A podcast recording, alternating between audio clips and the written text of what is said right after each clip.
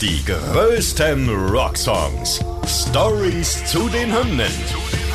Ihr hört einen Original-Podcast von Radio Bob, Deutschlands Rockradio. Dieses Mal mit Nina Loges und ich habe mir ein zweiköpfiges Expertenteam zusammengestellt für diese Folge.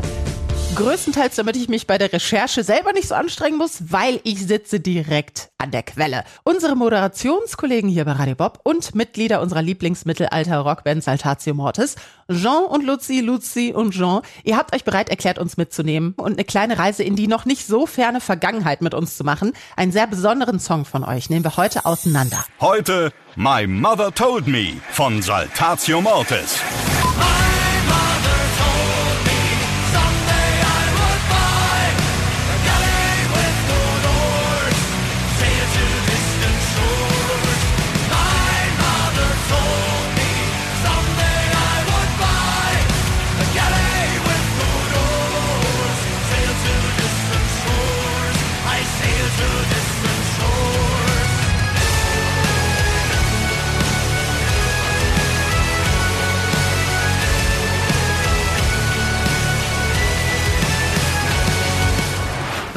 Ihr diesen Song, dieses Cover, My Mother Told Me, ausgewählt? Der ist noch gar nicht so alt, von 2021.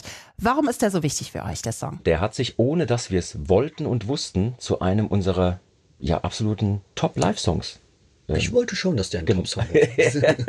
Finde ich grundsätzlich immer. Aber hat keiner mit gerechnet irgendwie. Ja. Es ist ja ein Cover, ne, das ihr gemacht habt. Wie kam es dazu, dass ihr euch, äh, also vielleicht könnt ihr erstmal erklären für alle Unwissenden, von wem ist es, wie kam es dazu, dass ihr euch entschieden habt, dieses Cover zu machen? Ist ja wahrscheinlich auch eine schwierige Entscheidung, sowas zu machen. Um die Frage zu beantworten, müsste man erstmal darauf hinweisen, dass man eigentlich niemals auf einen Sänger einer Band hören darf.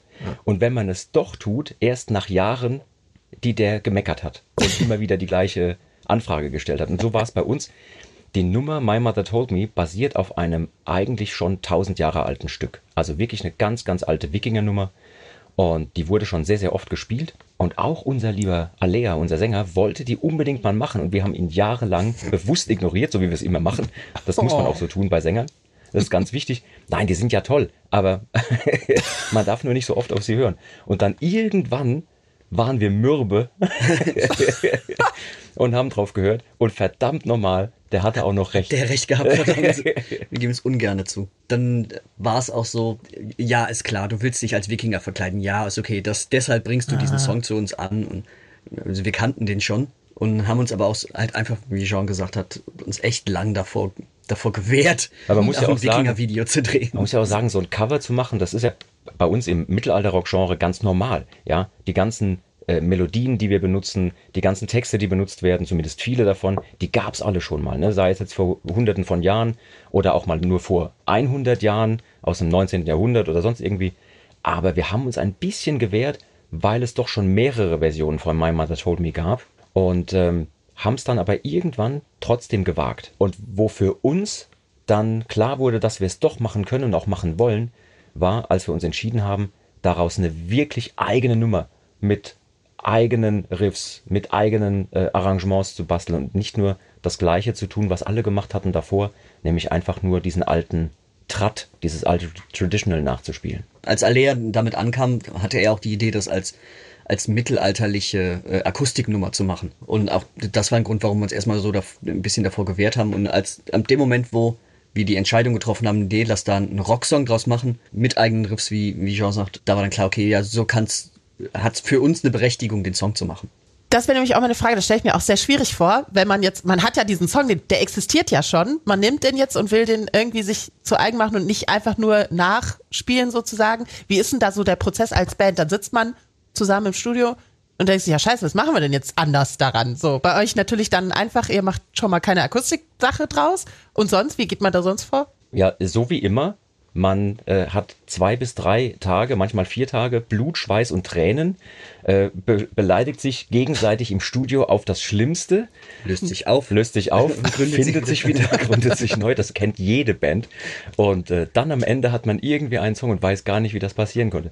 Nee, im Ernst ist es so, bei so einem Stück wie jetzt My Mother Told Me ist es so, äh, du hast einen Strophenpart und dann irgendwie einen Hauptpart, Refrainpart und so, aber die Leute haben damals ich sag mal, vor 900 oder 1000 Jahren ja nicht in Strophe und Refrain und Bridge oder Solo-Part gedacht. Das können wir dann machen. Also wir können uns dann überlegen, welcher Teil kommt denn wie und wann vor allem. Und wie wollen wir das singen? Was wollen wir dazu spielen? Und wir haben uns dann die Arbeit gemacht, tatsächlich drumherum einen richtigen eigenen Song zu kreieren, den es so musikalisch in der Form ja gar nicht gibt. Das Einzige, was übrig geblieben ist, ist quasi die Gesangsmelodie, die da drin steckt, äh, im Refrain. Der ganze Rest, den haben wir drumherum gebastelt. Und Text ist auch abgewandelt? Ja, wir haben es gewagt, den Text aus dem Original zu benutzen für die Strophen, also wirklich den alten nordischen Text. Und da kommt wieder Alea ins Spiel, der nicht locker gelassen hat und ähm, sich einen Muttersprachler bzw. eine Muttersprachlerin gesucht hat, die äh, des Altnordischen mächtig ist. Also das, was man heutzutage in ähnlicher Form noch irgendwo auf Island hört. Und äh, der hat mit ihr geübt, bis er diese ganzen Wörter, die, das hat jedes Mal geklungen, als wären wir direkt in Mordor gelandet.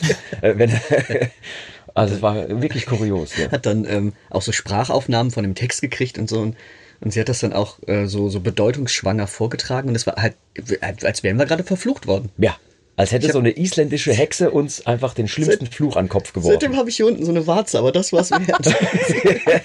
Das war's wert. Aber da muss man ein, ein großes Lob auch an äh, Alea und vor allem auch seine äh, sprachliche Hilfe da äh, mal aussprechen. Das hat er wirklich toll gemacht. Da hat er sich richtig Arbeit gemacht. Das macht er auch öfter, wenn wir fremdsprachliche Songs haben, dass der sich da richtig reinfuchst. Und äh, die Strophen klingen auch wirklich toll. Also das klingt kraftvoll, das klingt archaisch. Ähm, und da haben wir in den Strophen auch wirklich ganz viel altes Instrumentarium benutzt. Also Drehleiern, äh, Nickelharper und, und, und, also Buzukis, ganz viel Getrommel und haben auf den modernen Sound der E-Gitarre zwar gesetzt, aber unter einem, äh, auf dem Bett von ganz alten historischen Instrumenten. Fjällhöga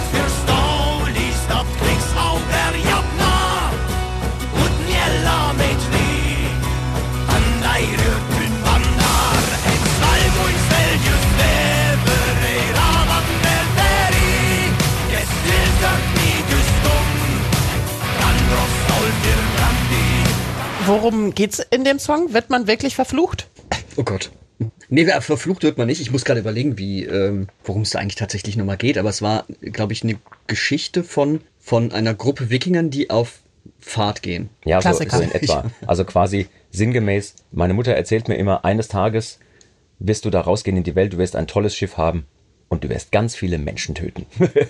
Schöne Geschichte. Oh. So, gutes So eine gute Nachtgeschichte, wie man sie sich damals bei den Wikingern halt erzählt hat. Und dann äh, habt ihr das alles gemacht, äh, modern arrangiert, seid damit rausgegangen an eure, an eure Fans in die Welt und dann habt ihr ein schönes Video gedreht, damit ihr euch endlich als Wikinger verkleiden könnt.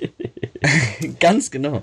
Also der Song kam ja ähm, Mitte 2021 raus. Kurz davor hatten wir uns entschieden, auch unsere Musikvideos selber zu drehen. Ähm, das war quasi unser erstes eigenes Großprojekt. Also für unsere Verhältnisse Großprojekt. Wir haben da mit ähm, 17 Darstellern, nee, 19 Darstellern gedreht, ähm, mit ein, ein kleines Wikingerdorf gemietet und da Wie man das halt so macht, man findet die überall. Wo, wo war das? Das Dorf?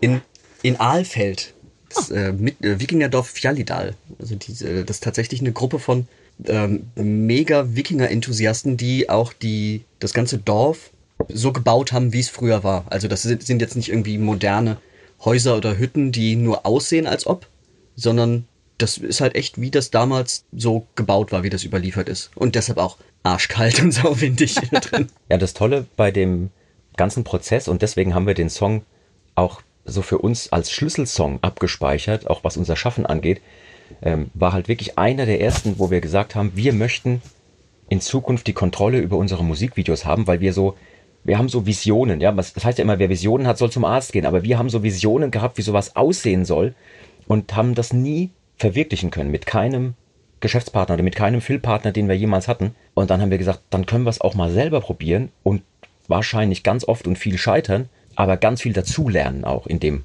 Prozess. Und das war dann auch wirklich so. Und wenn man sich das Video jetzt anguckt, die Leute wissen ja nicht, was da alles schiefgegangen ist. Die sehen nur das fertige Produkt, aber dafür hat sich dann doch gelohnt. Ja. Ja. Also wie lange, wie viele Tage haben wir gedreht? Ähm, also die, die Story waren drei Tage und ich glaube dann nochmal ein oder zwei Tage Performance, mit, der, Band. ja. Könnt ihr kurz beschreiben, was in dem Video passiert für Leute, die das nicht gesehen haben, das jetzt nur hören? Also die äh, ganz grobe Geschichte ist, dass zwei Gruppen Wikinger, also einmal die, die Kerle und einmal eine Gruppe Damen, ähm, einen Streit haben in einem Wikingerdorf und sich da zu einem Holmgang verabreden. Also Ja. das war damals eine, eine Möglichkeit, einen Streit zu schlichten oder zu regeln. Zwei Kämpfer, zwei Repräsentanten ausgewählt wurden, die sich dann da prügeln und der, der gewinnt, hat recht. Ja. Wenn Leute zum Beispiel das Video zum ersten Mal gesehen haben, dann dachten die am Anfang, ja, was machen die denn jetzt? Machen die gleich so eine Wikinger-Hochzeit? Erst streiten sie sich und dann wird wieder alles gut und so. Aber es ist wirklich dieser Holmgang, wo es darum geht, äh, dass derjenige, bei dem das erste Blut vergossen wird, dann der Unterlegene ist. Also es ging darum, eben nicht sich gegenseitig komplett umzubringen, weil das konnte sich niemand zu der Zeit leisten. Man brauchte ja auch die Leute. Ja. Und äh, man kann sich ja auch vorstellen, wenn das Leben schwierig ist, dann hat man auch öfter vielleicht mal Streit. Aber ähm, mit diesem Holmgang konnte man das irgendwie relativ gut lösen. Da kam man glimpflich raus. Und sowas in der Art wird da dargestellt. Und das haben sie zusammen mit einer Community aus Cosplayern und Fans gemacht. Die steuern dann auch selbstgemachte tolle Kostüme bei und sind immer wieder am Start. Auch deswegen sieht das Video so toll und echt aus. Die Band, die Fans, die Community, die sind quasi ein Gesamtkunstwerk. Wir haben mit genau den Leuten jetzt schon mehrere Musikvideos gedreht. Also da gibt's welche, die immer mal wieder jetzt in unseren Videos mittlerweile aufgetaucht sind, weil sich auch einfach gezeigt hat, die haben so eine Liebe fürs Detail und kommen dann mal eben über Nacht, wie Luzi gerade sagte, um die Ecke mit neuen Kostümdingen, wo du bei, bei jedem anderen vier Wochen drauf gewartet hättest, aber die sind gewohnt, ganz schnell zu arbeiten und das vor allem so zu machen, dass es für eine Kamera gut aussieht. Und auch äh, wenn du daneben stehst, da siehst du nicht, dass das vielleicht irgendwelche anderen Stoffe sind. Das sieht dann aus wie Stein oder Ja. Metall oder Leder und so. Das ist richtig super. So, und dann ist da dieser Song, dieses Hollywood-eske Video und das Teil explodiert einfach. Wir wussten ja auch erstmal gar nicht, ob das bei uns jetzt irgendwie einen richtigen Impact haben wird. Für uns war das ein neuer Song, den wir jetzt halt gemacht haben.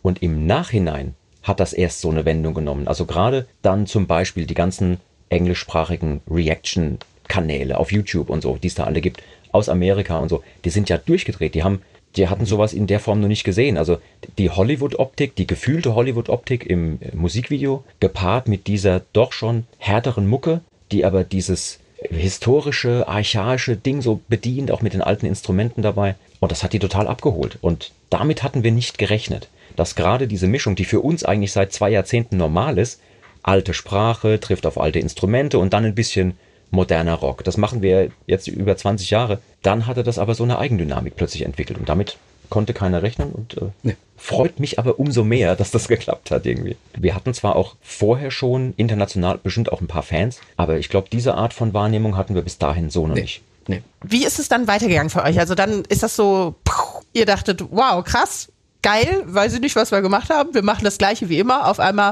bam, kommt's an. Und dann, also was ist dann damit passiert? Bei den Live-Auftritten hat man natürlich gemerkt, die Leute kennen den Song.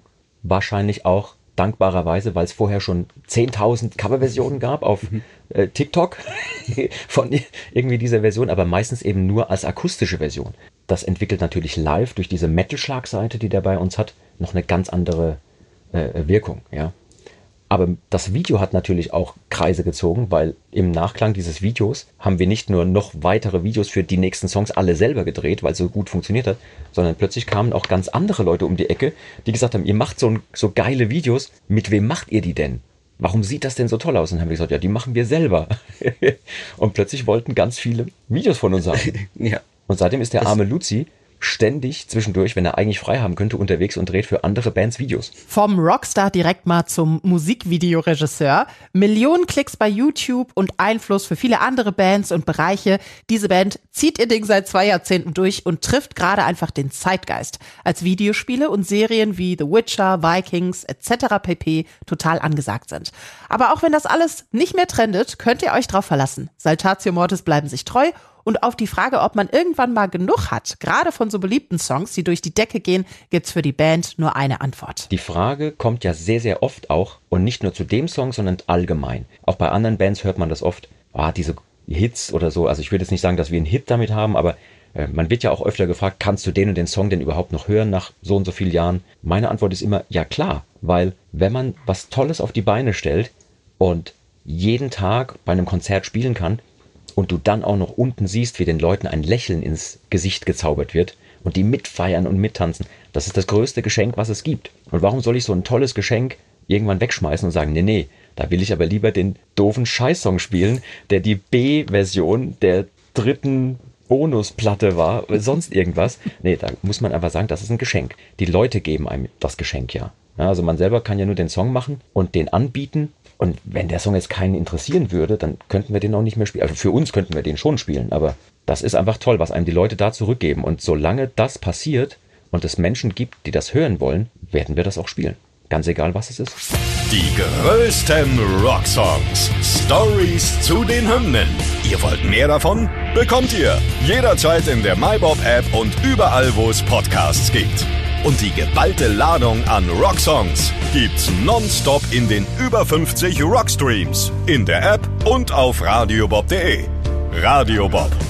Deutschlands Rockradio.